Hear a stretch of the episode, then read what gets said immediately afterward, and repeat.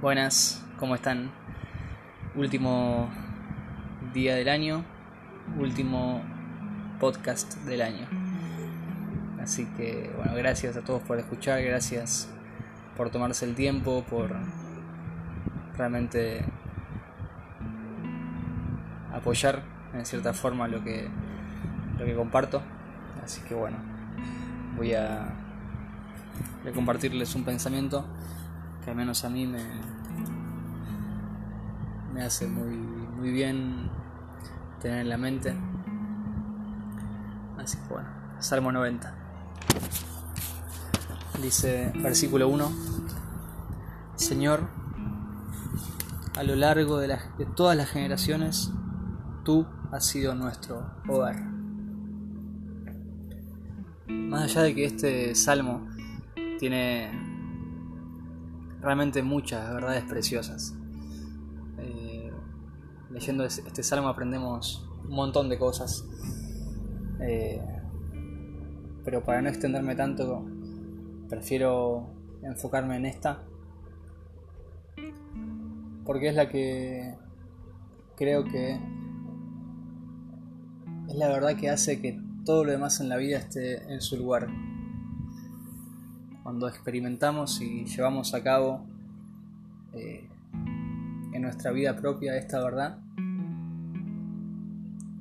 todo lo demás va a estar bien. Y la verdad es esa, que Dios es nuestro hogar. Nos dice el salmista, que en este caso es Moisés, que en todas las generaciones tú has sido nuestro hogar. Y ese concepto de hogar es un, concepto que, es muy significativo para mí. Eh, no, está solamente en este salmo, está en toda la Biblia. Uno lo, encuentra en el pueblo de Israel. Uno lee acerca de la historia de Israel y uno se da cuenta que que ellos continuamente están buscando su lugar, ¿no? su, casa, su hogar, donde poder realmente habitar, donde dejar sus, sus maletas, donde hacer su vida, donde por fin poder morar. Y lo que le pasa al pueblo de Israel es que es despojado, es llevado cautivo y es quitado de su lugar, es quitado de sus pertenencias, de su familia y en oportunidades quitado de su Dios. Todo esto tiene un motivo, eh, su, rebelión, lo que lleva a Israel a, estar lejos de, su morada. Y ese concepto también está en el Nuevo Testamento. Vemos la parábola del hijo pródigo y nos encontramos con un hijo que a causa de su rebeldía también abandona su hogar después sabemos que pasado el tiempo y, hundido en dificultades, escasez y dolor, decide volver a su casa. Por fin volver al lugar que nunca había, debería haber dejado. Nosotros como creyentes anhelamos llegar a nuestro hogar celestial. Estamos acá por un poco de tiempo, tenemos nuestras casas, pero realmente nuestro corazón todavía no está en su, en su lugar. Por eso es que este pensamiento lo compartimos, todos lo compartimos. Siempre, a veces inconscientemente, estamos queriendo volver al lugar donde encontramos paz, estamos tranquilos, donde nos sentimos amados, donde no hay guerras, donde no hay eh, relaciones forzadas, sino que siempre estamos anhelando estar en un lugar que sea como un refugio para nosotros. Así lo anhelaba el pueblo de Israel, así lo anhelaba el Hijo Pródigo, y así lo anhelamos nosotros. Y este versículo nos dice que Dios es nuestro hogar. nos, nos deja ver que ese lugar que tanto buscamos, ese sitio que con tanta desesperación, a veces y a veces no, estamos deseando, no es un lugar físico, sino que es una persona. Nuestro hogar es Dios. Nuestra realización personal, nuestra, nuestro deseo de paz, de perdón, no lo vamos a encontrar en nosotros mismos, no nos vamos a sentir en el, en el hogar confiando en nuestras virtudes, confiando en nuestras fortalezas, en lo buenos que somos. No nos vamos a sentir en nuestro hogar intentando que todos tengan una buena opinión de nosotros. No nos vamos a sentir en nuestro hogar alcanzando todas nuestras metas, cumpliendo todos nuestros sueños. Este año que comienza no vamos a sentirnos en el hogar cuando tengamos estabilidad económica, sino que nos vamos a sentir en el hogar cuando estemos cerca de Dios. Nuestro corazón está conectado a Dios, cuando vivimos una vida espiritual, donde Dios es deja de ser un concepto y pasa a ser una persona en la que confiamos, alguien con quien caminamos, alguien a quien le hablamos y le contamos nuestras debilidades, nuestros miedos, inseguridades. Cuando Dios es el Señor de nuestras vidas, cuando somos reverentes y a la vez tenemos intimidad con Dios. Cuando meditamos en Él, cuando tomamos en serio a Dios y, de a poco vamos involucrándonos en el misterio de su amor, de su gracia, de su perdón. A medida que eso va pasando en nuestras vidas, nos vamos sintiendo en el hogar. Nos sentimos en el hogar aunque hayan dificultades en nuestra vida.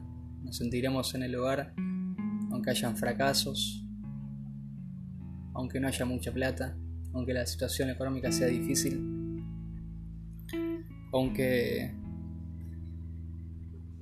las expectativas que pudiéramos tener de la iglesia no se cumplan, aunque nuestros deseos y anhelos más profundos todavía no se alcancen,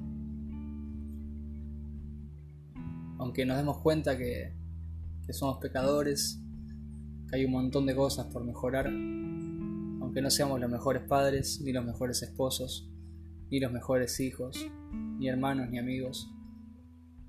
Cuando estamos cerca de Dios, a pesar de todo eso, nos vamos a sentir en el hogar, porque Él es nuestro hogar. Lo precioso es que esta verdad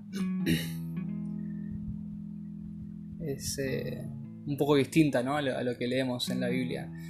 O sea, uno está acostumbrado a leer que nosotros somos el templo de Dios, somos el templo del Espíritu, vive Jesús en nosotros, pero acá se nos dice lo contrario, se nos dice que nosotros podemos vivir en Dios, que en Él movemos, vivimos, somos y existimos. No somos Dios, pero podemos vivir en Él. Y es difícil a veces expresarlo. Yo quiero, hablo sobre esto y siento que me quedo corto, ¿no? Porque es una, una experiencia personal. Es, es difícil a veces poner en palabras lo que uno vive en su vida interior, en su mundo interior. Pero es posible morar en Dios y que Dios sea nuestro hogar. Este año que viene seguramente va a tener un montón de dificultades. Eh, vamos a, a, tener miedos y situaciones adversas, pero tener en, nuestra mente y en nuestro corazón que, que Dios es, es lo que necesitamos. Más allá de que tenemos un montón de anhelos, que podamos anhelar estar en Dios. Que anhelemos acercarnos un poco más y tener vidas espirituales un poco más profundas. Eh, no te lo dice una persona que lee la Biblia tres horas por día y ora dos horas por día, no, no te lo dice un erudito, sino una persona común que intenta pensar en Dios, intenta tenerlo en cuenta, con todas las debilidades eh, que todos tenemos.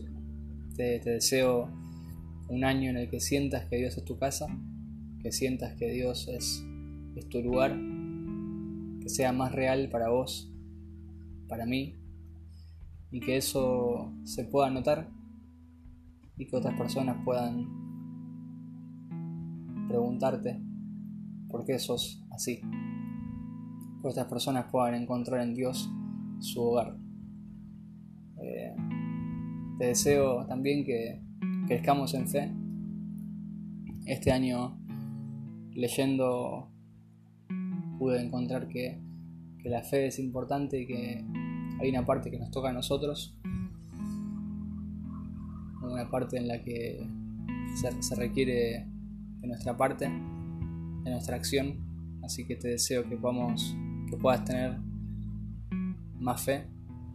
Yo también deseo tener más fe vivir una vida de fe más parecida a la que vivieron los, los que seguían a Jesús cuando Él vino. Y deseo de todo corazón que, que puedas descubrir más a Jesús,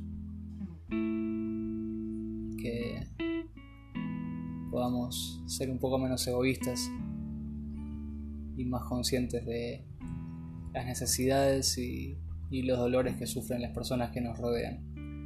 Te mando un fuerte abrazo y gracias por, por estar, gracias por escuchar y nos vemos el próximo año. Chao.